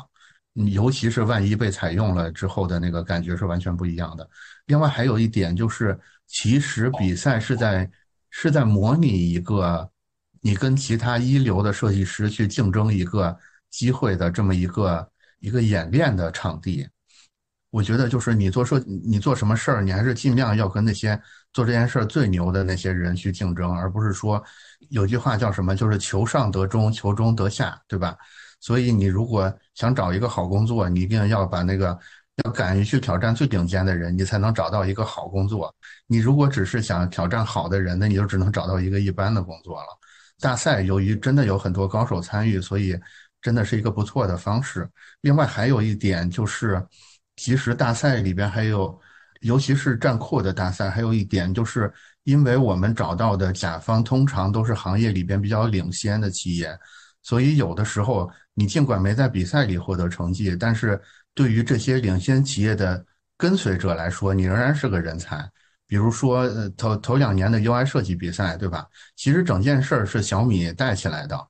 小米的主题商店有两年站库每年都上一二十场手机主题设计大赛，最开始就是小米带起来的，但是后面所有厂商都在跟进。我们会发现，其实说你在一些比较一线的厂商比赛里边，你可能甚至没有拿到名次，但是在一些二线或者三线的。刚创业的这些厂商看来，你仍然是一个非常难得的人才，这个其实无形之间给你创造了很多的机会。对，另外关于关于怎么去做一个事先准备的这个话题，我个人也有一呃个人有一点点感想啊，跟大家分享一下，就是就是四个字，我这四个字我我把它总结成先胜后战，就是你不要先去。担心很多，我能不能赢，或者说我做的对不对？就是我刚才问齐哥，呃，问齐哥的那些问题，你怎么知道你的准备对不对？是吧？其实你不要想那么多，因为这些事儿都在都在消耗你的能量。你就先假设你自己就是做对了，你去想一想，你做你做的准备就是对的准备，那你应该去做什么？不要说我走了两步，我就开始担心，说就开始环顾四周，说我是不是要。拐个弯儿，我说要回要往回退一步，你天天扭秧歌是不可能，是不可能做好的。以及只要你做好了，其实没有哪一行养不活你的。就是一个再细分的，一个再小的手艺，你真的做到顶尖了，其实都是能让你的职业也好，人生也好，都是非常成功的。就是先胜后战，我觉得，我觉得这个心态是非常重要的，可能也是在我看来，他能克服焦虑的一个。一个一个药方，我觉得我自己身上就发生过这样的事儿，就是站库的例子，对吧？那你说，其实现在大家觉得好像站库就是好像用户还蛮多的，对吧？知名度啊，但嗯之类的都还可以。但是你要知道，站库一开始也只不过是一个普普通通的 N 个普普通通的设计论坛，小屁孩玩的设计论坛中的一个。包括我们刚做的时候，真的站库头两年刚刚上我们现在这个这个社区的这个系统的时候，每天可能就几个人发作品，作品也非常差。那你说那个时候那个时候就跟现在每天有几千组上万组作品时候一样，你都是你都是认认真真的去干就好了，你去跟这些发作品的人好好交流就完了，你不要总是去想啊这样做对不对，那样做对不对？我是觉得。你做这件事儿是不是对别人有价值？其实你自己是能感觉到的，就是不见得说必须得有人把这个真金白银捧到你面前，你其实也知道这个事儿是不是有人喜欢，是不是帮到大家了。只要只要帮到大家了，你自己觉得做的也还能承受，那你就先去做。就是可能随着你逐渐做，逐渐也就不焦虑了。当然，当然，这个就有点理想主义的色彩了。要是更稳妥一点，还是按齐哥说的，按齐哥和阿坤说的，就是你还是在这个努力之前，先去实习一下，先去市场上这个 溜一圈，你再回来说，你再回来闭门造造车，对吧？但是我觉得这两种做法其实都有可取之处，就是你从策，你从技术上是应该做一些战术瞭望，对吧？但是从心态上，真的应该有这种先胜后战的。心态，我觉得是，就是只要你心态不崩，我相信最后肯定赢的人是你。这是这是关于那个问题我的一点想法。然后我再接着，我再接着说，接着看一下大家的问题啊。大家目前说的感慨比较多，那我就那那我就问一个我的问题吧，好吧？哦，嗯，其实就是分别请大家分享一个对你来说曾经生效过的能缓解焦虑的。呃，招数以及你已经验证过这招肯定不好使的缓解焦虑的招数是什么？好吧，那就按那就齐哥先来。我看齐哥对这个话题比较熟悉。对，嗯嗯，就是我这么说吧，那个 Q 哥，我换一个角度去说这件事情，就是大家可能经常会听到去年啊，听到两个词，第一个词叫做内卷，第二个词词叫做内耗。你看这两个词是在去年不停的在我们身边的设计师口中啊，或者是朋友圈经常能看到的，出现这种状态，我觉得是一个很正常的一种状态。那肯定是有压力啊，对不对？尤其我们的行业这几年的情况又不是特别好。但是我觉得大家可能太把这个焦虑是当为重点了。为什么这么说啊？我前两天看一个抖音，抖音里其中有个小片段特别有意思，是一个一个太监跟一个即将上刑的人说这么一句话：说一个人呐，不要吃的太饱。当你吃的太饱呢，你的思考的地方就更多了。那你他就，当你吃不太饱的时候，你思考的事情只有一个事，就想法吃饱了。当你吃饱了之后，你想事就会很多了。其实这句话其实是不太适合说出来啊，但是但是就是确实是这么个意思，就是我们当产出更多的焦虑的时候，其实就是大家想多了，真是想多了，不要给自己那么多的太多的压力啊。那就主要说是，嗯，在你迷茫不知所措的时候，我只建议大家就做那么一件事，不要做太多事，就做一件事。分清主次，然后理性规划，这就完全可以了。然后大家还有一个词叫做钝感力，我不知道大家听没听过这个词啊？钝感力，不要太敏感。我觉得就是说，从容的面对生活、工作的挫折和压力，然后认清自己。我觉得钝感力它不是，不是说你很迟钝啊，钝感力是一种对抗压力的能力。然后我还常听一句话，我们小时候都听过一句话，叫做“别着急，早点睡，明天就好了”。啊，类似的这样的话，大家可能都听过，父母跟他们说：“啊，别着急，明早点睡，明天就好了。”那你会发现，这件该发生的事，第二天改变了吗？我觉得没有改变，那个事情还是那个事情。但什么改变了呢？是我们的心态改变了。我们心态改变，当我们静下来之后，没有那第一时间去回应他。我们需要思考之后啊，我们特别舒服之后，我们再去观察这一件事的时候，你发现心态变化了。心态变化，你会思考出，你就变得很理智。理智之后你，会找到更多的解决方案。这是第二步，你得需要有个钝感力。第三步，要给自己设定一个生活的心态，才能走出这种焦虑的心态啊。生活的心态，因为我们工作。基本是占着我们一天工作八九个小时，像我们设计师可能得十几个小时，除了睡觉，然后除了工作，留给我们自己时间还得伴着吃饭一起咽下去，对不？没有多长时间，所以这个时候我觉得大家在工作上不要给自己太多的压力，一定不要给自己太多压力。刚才我有一一个地方我都其实我想了好长时间，不建议说的，就是说让大家说归，尤其刚才我看评论的时候，我就我就感觉我不应该提。提完之后，我怕大家给自己施加太大的压力，本身就挺内卷、挺内耗的。然后我还让你规划，让你找方向，你找目标。但是我们可以把这三个换一个词，换三个词，比如换这么三个词啊，比如把规划、方向和目标换成这么三个词，换成从容、乐观、勇敢，我觉得会好一些。从容的去规划一些内容，然后乐观的去把握你的方向，然后勇敢设定你的目标。哎，我觉得这样会，这样虽然换一个词，在我们自个内心里就会把这件事很难、很尖锐的东西变得圆滑一些。也不要对自己太过压力，放过自己啊！一定要放过自己。我们本身就是前两天我跟一个我跟我同学学生说啊，学生说，我说我们的客户来自天南海北，是不是？因为有网络嘛，天南海北，这些客户的要求呢五花八门，什么要求都有。他逼着我们的创意是天马行空，对不对？那已经把我们逼成这种程度了，我们对自己是不是得更好一点？所以说，不要对自己太较真啊。然后，即使遇到焦虑、遇到迷茫，想想自己，然后慢慢的去调整自己啊。理性的是面对工作，但是要感性的面对自己。这就是我想说的这些。嗯，我突然想，我突然回忆起来，前面前面有人问的问题，其实是三十五岁。三十五岁魔咒的问题，哎，齐齐哥今年多少岁？正好三十四，三十四啊，马上三十五也可以。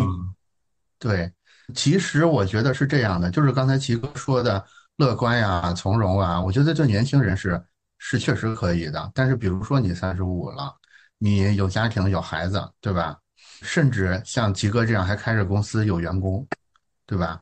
这个时候比如说你的经营就是遇到问题，那有有有这个准备不周的问题，也有不可抗力的问题，这个时候，在这个时候遇到的焦虑应该怎么去排解呢？尽管你还没到啊，你现在可以预演一下。你你觉得，假如说遇上了，比如说你在大厂都干到中高层了，高层对，然后突然就被这个优化掉了，然后这个每个月的房贷十来万，对，那怎么办？嗯。很有这种可能性啊，就是我之前有一个热点话题，在那个平其他平台，就热点话题，就是三十五岁的设计师该不该转行？我当时我第一反应是这样的，因为我马上就三十五岁了，我想我想问一下，就是为什么会拿年龄来框住一个设计师呢？当时我反应是这样的，为什么会拿一个年龄去框住一个设计师？我们又不是从事其他的行业。设计师这行业，我觉得有人可能会说吃一种青春饭，吃青春饭。那青春什么是最重要的？有人可能会理解是我们的脑子活跃度，这是我们青春有那种狠劲儿、拼劲儿。那你咋不想想到我们人到中年的时候，我们的经验是我们最宝贵的呢？拿我们经验和年轻人拼他们的一种勇劲儿，那我感觉不一定谁负谁胜谁负。真是这样的，所以说我我不太建议拿年龄去划分。我这个年龄段我遇到这种挫折，我该不该选择？我觉得那是你对自己没有更清的认识，没有了解到你这个行业和你之间的关系。我觉得可以，人可以年轻一些，人可以年轻一些。我年轻时候有我年轻的计划，我中年的时候有我中年的计划，我老年时候有我老年的计划。还是返回返回的那个三十五岁这个话题，说我如果从一个大厂，比如说下来了，我还去干不干这个行业？那想想我之前跟大家分享一个我自己的一个观点，是我的人生计划：设计师三十五岁，然后做餐饮连锁四十五岁，幼儿园是五十五岁。那请问大家，这三者有必然的联系吗？没有联系，没有联系。那说明就是我的人花人生是我自己规划。我想哪个时间节点走，就是哪个时间节点走。我不想走，我就在这行里想方设法的去干出更好的成绩，以这个做事儿为目的，不以主动一些，不要太被动。我这就是我自己主观，可能跟我性格很像，就是我喜欢更主动一些，我不喜欢太被动。即使被动到我身上了，我也想法化我的化的被动为主动，就是这么一个心态。我我特别有同感，因为我之前就觉得有句话。就是害中国人不浅啊，尤其是害中国男人不浅，就是三十而立。就是我我观察到，几乎所有的人，尤其是男生啊，他在二十九的时候，那那个焦虑的不不不行不行的，其实就是因为有这么句话叫三十而立，就感觉你到三十岁了，你你假如很多事儿没有立住的话，你就怎么怎么样了。对，但是我觉得刚才齐哥那个提示是对的。其实那也不过都是一些概念上的事儿，对吧？我也可以十五岁就立了，我也可以六十岁立了，对啊，我这辈子反正立过，我我对自己就算有个交代了，那不必说非得到那那我三十一岁而立了，我就我就不对了吗？我就不好了吗？其实也也不用卡的这么死了，对对是这样的，嗯嗯是。那接下来就是靓仔跟阿坤说一下。你们已经验过的好使的跟不好使的，就是排解焦虑的办法。就刚才齐哥上一个问题回答，回答了我的提问。嗯，靓仔先来，已经验过的好使不好使的都行。你的语音没开，我就拿我就是已经验证过的，就是就是拿到这个占卜推荐师的这个过程吧。就是我觉得就是在我遇到迷茫或者焦虑的时候，就是。必须首先要有一个目标，然后呢，这个目标不管你定的目标有多大，你先去做，就是不要想它有多难，也不要去想细节，先整体后局部，就跟那个画画一样，先把整体做了，再做局部，局部就是让它做得更好。然后目标的话，比如说我我之前就是说给自己一年的时间，然后去拿到这个称号嘛。然后就是不断的去做这个作品，可以看到我当我开始发的时候就一两个赞呀，也没有火呀，就是这些。然后画了四五个，当时发了很多，就是很多作品，像像这个就是花恨不得就是跟团队跟我的同学一起花一个月的时间做的这个，就一个火都没有。当时就觉得啊，这个也太难了。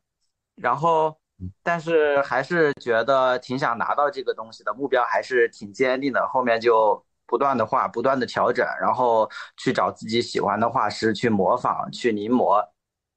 然后一直到我拿到了第一个活的时候，然后当时就挺开心的，当时就觉得，感觉自己还是还是可以的，努力了之后还是有成果的，然后就陆续，就是做这个设计的话，从开始的心态就是很浮躁，就是做完一个就赶紧发，做完一个赶紧发，到后来有了有了这个一点点成就之后，就开始那个有了正反馈之后，开始更加沉沉浸的做这个东西了，然后。一直到拿到了第一个二火的时候，就是算一个小小的质的突破吧。这个福娃，这个当时就很开心，然后就是这种心态让我做这个事情的时候更加沉稳了。就是一开始是浮躁的，然后等我有了一些个正反馈之后，我做这个事情就是就越来越开开始可以自己沉浸下去做了。啊，老师，我有个问题啊，要是这个正反馈它迟迟总是不来怎么办？我我就比较轴，就是嗯，就会一直还是相信他早晚会来的。对 我，因为我心里很坚信，就是因为这个目标目标已经定了，就是我要拿到这个，我不可能就是遇到这一点小困难就提前放弃。然后就是这种正反馈，就是做到后面就是可能开始做个设计，就是只要半天一天就做完了。后来就是。做一张之后就觉得，哎，这里要改一下，那也要改一下，就是越来越体会到就是那个细节的力量，就是到后来，再到后来就是拿到了站库那个首页之后，就对这个设计越就是越来越仔细的推敲了，就是就是这样一个坚持的过程吧，就是先定目标，然后你就不要管它是。多多大，或者对你来，对你现在的你来说多难，你只要去开始做，一开始可能做的不好，然后呢，慢慢的、慢慢的有了正反馈之后，你只要你只要等等到那个有那个正反馈的时候，你能感觉到，然后你就会越做越好，就是这样的。然后这个就是通过这一个经历吧，然后我就有了自己的这样一个模式，就是我一旦要学一个东西的时候，就是先一定定好我要学成什么样。然后中间的话，你就慢慢去做就好了，你就也不用焦虑，他肯定会做好的。只要你想做好，他一定会做好，就是这样。嗯嗯，好的，我我就是这样。嗯，亮子，你你你别你别关话筒了。所以你有验过就是不好使的招数吗？就是现在大家说的全是好使的，我就不相信大家就是关于怎么排解焦虑这个事儿，就就就一点坑都没踩过是吗？有试过什么？你以为会好使，但是最后没好使的招数吗？这个倒没有，但是我觉得，我觉得你焦虑的时候千万不要和别人比，就是不要比较，比较是最没用的，而且是个坑儿，因为你根本就不知道那条路，可能你觉得别人做这个事情做得很好，但是但是你未必合适，就是如果你跟别人相比较的话，我觉得这个确实这个就是一个可能会让你越来越焦虑，然后就是还有一种就是随大流。我自己吃过一个亏，就是考研，我觉得我就有点吃亏。就是我其实当时就是也很焦虑吧，但是感觉大家都往哪儿走，我就往哪儿走吧。大家去考研，我也去考研吧。但确实个感觉自己可能更适更适合设计实践这条路，所以我就觉得大家在焦虑的时候就不要要想清楚自己想要什么，就不要随大流，也不要和别人比，就是坚定自己心里想的那个。你只要想做什，想做。到某个目标，你一定会做到的，就是这样。好，阿坤，我其实觉得刚刚齐哥说的已经很全了啊，就是在对于解决焦虑这方面，就是我我觉得，我觉得就是最重要的还是心态吧，就是你自己的一个心态，就是你改变你改变不了这个世界，你也改变不了这个大环境，你只能改变你自己。就是我觉得人的这个焦虑可能很大一部分来源于是你的一个欲望。就是人在达到一个目标之后，他总他总是会再去想下一个目标，然后不断的去扩扩大自己的一个欲望。就好比说，我以前没有找到工，没没有找到没有找到实习的时候，我可能会想，我要能找到一个实习多好。但是当我找到一个实习之后，我可能又会去想，哎，那我如果呃我我如果能去一家更好的公司，或者说从事一个更好的一个工作内容的话，那那是会不会更好？就是你的一个欲望会不断的去膨胀。我其实最近也不是说最近吧，就是近也现在也一直焦虑的一个就是就是说，好像觉得自己成长的还是太慢了，就是觉得总是觉得时间过得很慢，然后想让自己成长的特别快。但是我现在就是也逐渐的在想想的一句话，就是说流水不争先，争的是滔滔不绝。就是我可能就是可能你急的话，其实也没什么用。你不如说去改变自己的一个心态，就是接受当下，就是接受现在你所你你现在的一个状态。比比方说，如果说想找一份更好的，很多人不满现在一个工作，想找一份更好的工作的话，可能这就是他的一个焦虑点。但是，但是如果说，比如说，一个人他在生病了的时候，他可能就就想着，我只要身体健健康康的，我只要我健健康康的，那就足够了，那就是最大的幸福。那其实，其实我觉得还是自己的心态是最重要的，就是改变自己的心态，让自己接受接受当下的一个现状，接受自己的一个现状，就是人常说知足常乐嘛，也不要去抱怨什么，因为抱怨没有用的。你去抱怨现在的大环境也好，你去抱怨各个公司也裁员也好，没有用的。你只能说去改变自己，让自己变得足够的强大，让自己走在危机的一个前面，你才能够去抵御这些风险。对，大概是这样。嗯，我我我我特别有，我对“心态”这个词儿特别有同感。我觉得可能，可能我们我们大概。聊到现在，我们我们都共同找到的那个那个解法的关键词，可能就是心态。但是我不太同意阿坤刚才关于心态的那个那个说法啊，就是阿坤的观点说，知足常乐也好，或者要要去有效的管理自己的欲望也好，我会觉得说，其实有欲望不是坏事儿，就是你你想做的更好不是坏事儿，以及知足常乐，怎么说呢？他他，我觉得它可以是我们。努力过之后不成，那个时候用来安慰自己的，但是不应该在一开始就安装这个概念。所以我的观点还是那四个字：先胜后战。就是我们一定要保持住自己的这种这种战斗的这种这种这种战斗的欲望。我觉得这是非常关键的。然后有两个有有两个很具体的小技巧，我觉得也是我已经验过的，它去对抗焦虑比较好使的。第一个就是。大家都知道，我们其实有一个四象限，就是关于重要跟紧急这个东西的四象限，对吧？就是我们大多数时候在讨论这个四象限的时候，都会都会说，我们应该先去做这个重要又紧急的事儿，但是这个是错的。我觉得我们很多时候去做重要紧急的事儿，就是我们这个焦虑的来源。我的建议是，你应该优先做那些重要不紧急的事儿。就是你永远把自己放在一种干重要的事儿，但是状态又比较松弛的状态里边，你才有可能走得更远，以及做得更好，以及像齐哥说的，就是防患于未然，未雨绸缪。我觉得未雨绸缪的核心的意思就是我要去做重要但是不紧急的事儿。那那有人可能就会说，那现在都已经，那有的事儿如果我不去补救，不不去补救的话，它就完了。那些。那些紧急的事儿，重要又紧急的事儿，我就眼睁睁看着它发生这些不好的结果吗？我的建议是对的，你就让它发生。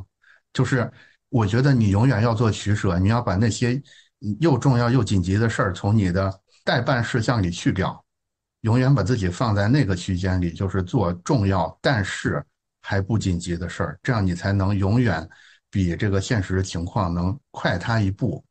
这个是你能形成一个很很健康的心态非常重要的一个，我这么我这么些年实践下来的一个很重要的技巧。还有另外一个很重要的小技巧，就是我觉得我们得学会自己自己哄自己，就是你要学会给自己做一些正反馈，因为因为我们在没有正反馈的情况下要坚持做一个事儿，基本上是不可能的。这个东西确实太反人性了。但是有时候这个正反馈就是不会来，对吧？我想当站库推荐设计师，但是就是我怎么发，这这帮人他就是不给我推荐 啊。嗯，来，阿坤，其实关于 Q 哥说的这里，我感觉我就是特别的深有感触啊。就是之前也发过参加，我之前之前也参加过好像三次战酷比赛吧，然后也发过一些自己的一些东西。就是自其实我之前自己老是标榜自己很懂战酷，很懂战酷的一个推荐的一个喜好。然后每一次发作品之前，战酷如果说他给你一个推荐的话，编辑推荐也好，还是呃首页推荐也好，他他。对他会给你的一个微信去发那个通知。我其实之前每次发作品的时候，就是就特别激动，就是总觉得这一次一定首页，总觉每每一次发的时候都会觉得这一次势必一定会拿下首页推荐。那个时候就会手机就会盯着手机屏幕，就是那个时候期待到一个什么地步呢？就是如果说弹弹出来微信的一个消消息弹窗之后，都会心跳都会咯噔一下。就是非常非常期待的那种状态，所以正反馈真的是我们人类可能就是一种要依靠这个正反馈活下去的动物。所以有这时候可能有人会问说：“你说要自我催眠，对吧？你要做这种自自给自足的正反馈，但是人还是很难骗自己的。那你怎么？我我现在分享一个更具体的技巧啊，就是你怎么从空气里生生的制造出这这个正反馈来？办法就是你多跟。喜欢你的人在一块儿，他们自然而然的就会给你正反馈了，然后特别的天衣无缝，能完全骗过你的系统，让你的整个 整个呃整个大脑都认为说，哎，我做的还不错。这其实其实我觉得人很多时候还是一个顺毛驴，对吧？你得顺着他的劲儿去捋他，你你非天天的拿这些什么什么天道酬勤呐，什么这个那个的来吓唬他。你三下两下，你你反而把他给吓懵了，对吧？他就很害怕的在原地不停的打转。其实我觉得，我觉得就是就是那种状态，那种热锅上的蚂蚁，就是一种很焦虑的状态。千万不要让自己陷入到这种情况里去。就是已经失败的事儿，就让他失败掉；已经不喜欢你的人，就让他不喜欢你，对吧？咱们把喜欢咱们的事儿，把咱们能干好的事儿给他顾顾好了，然后在这个事儿上不断的精进。哪怕咱们是个养蛐蛐的绝代高手，那那不是也很牛吗？对吧？是，就不在这个事儿大小，我觉得，嗯，是的。那我觉得，我看看大家有什么新的问题啊？大家还是没有新的问题，那那我们就进入到这个总结环节吧，好吧？所以大家就是对今天我们的这个聊天做一个总结，就是可以说说自己的计划是什么吧？因为现在正好也是开年。刚刚返工的这个时刻嘛，对吧？大家可以说说二三年里怎么能避免焦虑，然后希望自己能在二三年里得到一些什么样的东西，具体打算用什么样的办法吧？咱们来聊一下这个话题吧。那靓仔先来，就是我个人的话，因为我还是挺喜欢钻研设计的，就是我自己内心里面有一个小小的打算，就是我想走一个。就是动态插画的路线，做这个就是我这个新年我刚发了一个新的作品，这个是我尝试的一个向方向吧。因为我之前的这个绘画风格是这种简单的、简约的，就是然后我在过年期间我自学了这个 A 一，就是我发现这个动画特别适合我这个风格，就是它很简单，然后因为我的画是不需要塑造的，所以它动起来很灵活、很方便，效率很高。我在想，就是我未来是不是要花更多的时间在精进在这个画风上，然后做做出一定的成就，这是我目前的规划。嗯，然后具体的办法是什么呢？就是比如说你会找两三个也喜欢这个话题的小伙伴，你们去互相鼓着劲儿去钻研这个事儿，或者是，或者是你现在会找到一个在这个动态插画方向。最好的公司努力进到这个公司去，争取尽快跟一流高手厮混在一块儿，以便于你尽快的进步。就具体的办法会是什么呢？再具体一点的话，我可能会去找相关做得好的老师吧，比如说这个孔晨老师，就做这方面做得特别好，就是想跟他学习一下。然后呢，自己的计划就是因为我之前是做了这个一系列的插画的。就是这个，每一张都有不同的主题，我做了很多。我希望把每一张都动起来，然后去做一些自己的经验总结，然后把它做成一种方法吧。然后嗯，这就是我目前的一个比较近期的一个规划吧。嗯，还是技术上的。那阿坤，其实我就是在过年过完这个年的时候，也有思考过一些对于这今年的一个规划。可能我觉得在工作上吧，就是希望自己在今年的话，达到一个更高的一个高度，就是能力上。然后我觉得还有就是说，身体一定要健康，调整好自己的一个身体，然后拿到那个今年的话，拿到战酷的推荐设计师。好的，大概就是这，暂时是这三个小目标。然后具具体的，尤其是避免焦虑的办法是什么？就是。假如说你这个目标，嗯，现在是十二月三十号，对吧？还有一天，今年就结束了，但是三个小目标都没有达成，这个时候怎么？你打算怎么劝劝自己呢？我觉得就是可能就是说，并不会太那么的轴。如果没完成，那我下年呗，对吧？身体是革命的本钱，身体是最重要的。留在青山在，不怕没柴烧嘛，对吧？就是你，你应该说。在十二月份之前，这事儿肯定已经成了，类似的。嗯，就就是我觉得就是还有就是不要太，比就是比方说，哪怕我就算没完成，也不要说太过的去焦虑，因为焦虑没有用，它只会让你更难受，然后抱怨也没有用。对，就是调整好自己的心态，乐观一些。嗯嗯，好的。嗯，齐哥是这样，就是我每年的 工作和计划。相对来说比较细节，就不太好，比较商业一些，就不太好说出来。但是我想跟大家分享一个我做计划的一种方式，因为我刚听到靓仔和阿坤所表述的那个做计划目标想法，我帮你们捋一捋啊，看我这方法适不适合。嗯，就首先呢，太好了，呃，作为独立设计师，我觉得应该是一个比较爱做计划的这种这种人才能更去实现它。然后有了计划，就能让自己更自律。有了自律，我觉得计划就非常的好实现。这是我是这么想的。然后我把就是我们经常做计划，有分这么三大类，比如说愿望清单、目标计划和职业规划，基本就是这三样。但这三样分别代表着我们的生活、工作还有自己。每一个每一项其实都可以有一个大的方向，然后我们细节再灵活的去调整。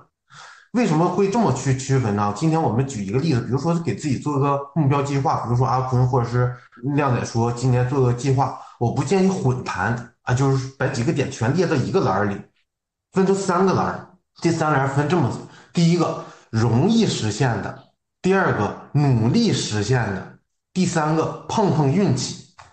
当我们把这个目标和计划分成三个类的时候，你会发现不一样。比如说容易实现的。可以说是通过按部就班的执行，你就能得到这个结果。就去年你做了某些积累，今年轻松的转化，它就能形成一个很好实现的一个目标的结果。这是第一个。第二个，努力实现的，就比如说我们通过压力的转化，需要我们更多的付出、自律来尽力实现自己，存在挑战性。这种肯定是存在挑战性。咱们不要求它十全十美，但一定是要全力以赴的。第三个是碰碰运气的计划，就是完成率不高，就像摸彩票一样，左右的因素相对非常复杂，但是又给给我们自己还有那么一点点希望。也许就是这种诱惑的因素，或者就是那那种内心的那种不甘哈，总想去碰碰运气，然后把我们计划分成这个三个类别，这样出现的三个三个方向就是变得有容易的，有努力的，有运气的，哎，这三者结合到一起。这个执行起来就是很有满足感，又不会很累，用感性的心态来做理性的事，这样我觉得做计划就能好实现，就能达到自己不骗自己了啊！这就是我感受的是这样。我再举个例子啊，举个例子，我不太喜欢说那个把那个目标计划发成朋友圈，就是说我今年目标是什么什么什么样，就比如说说我个人啊。我以前这个挺瘦的，后来有一个阶段就吃吃吃吃吃，给自个吃的可胖了。吃的最胖的时候呢，是吃到了二百二十二斤，超胖，就胖的。我想想是哪年？一九年，一九年的时候吃吃超胖，超胖，二百二十二斤。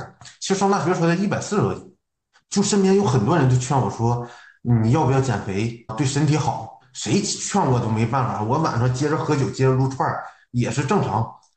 当我有一天我把这一项列入了我第三个栏里，就是很容易实现、努力实现和碰运气，我把它列入了 努力实现。那就是说我全力以赴要实现它，我不需要跟任何人说，计划是给自己计划的。那一年，然后我瘦到了一百六十斤，就是从二百二十斤直接瘦到一百六十斤，瘦了掉了六十二斤。就是这个过程中没有人来督促我，也没有去健身房，就更没有吃那些个不该吃的那些个那些个东西。但是哈，这个过程中我了解到了什么叫做营养均衡，我学会了做饭。我以前不会做饭，我又了解到了什么叫体能均衡。我学会了健身，我可以不用健身房，简单的器械、简单的动作可以满足自己健身的需求。你看这些啊，都是在计划之外的，又是在情理之中的，所以有规划的人生才会有光的存在。这就是，这就是我啊，就是这个以我个人举例，就是这样的啊。好，我就就就这些啊。好，我觉得就是用感性心态、理性做事儿特别好。那就那我们就把这句话作为今天我们这次直播的一个收尾，然后时间就差不多了。那我们今天的直播就就到这儿。然后大家有关于设计啊、学习啊、焦虑啊、成长相关的问题，也可以继续在站库找到三位，然后我们再继续深入的交流，好吧？嗯嗯，好的，那就这样。嗯嗯，好。以上啊，就是《底赞漫游指南》直播中关于焦虑这件事情的讨论。我不知道你是否在其中得到了一点启发或者帮助。我觉得我们可能得到的真相是，其实我们也并没有办法找到什么新奇而且有效能解决所有问题的解答，甚至我们也不能克服当这个焦虑或者压力真的来到我们面前时候。我们会做一些无谓的努力，但是至少我觉得这期节目有一个很重要的意义，就是我们能知道我们是不孤单的，就是除了我们之外，也有别人在焦虑这些问题。这种不孤单可能也是意义的一部分。如果你觉得本期节目对你有启发，或者对你的小伙伴有帮助的话，请关注我们，然后转发本期节目给需要的人。我们会继续在设计几何里边更新。《底赞漫游指南》系列的直播节目，如果你想看《底赞漫游指南》的视频回放或者图文版的内容，你可以在站酷上搜“站酷漫谈”，或者在视频号搜“站酷漫谈”都可以看到。同时呢，涉及几何的其他节目，比如说我单人的 solo，跟其他嘉宾一对一的对谈，也会继续更新。如果你有兴趣的话呢，也可以留言给我们布置你的作。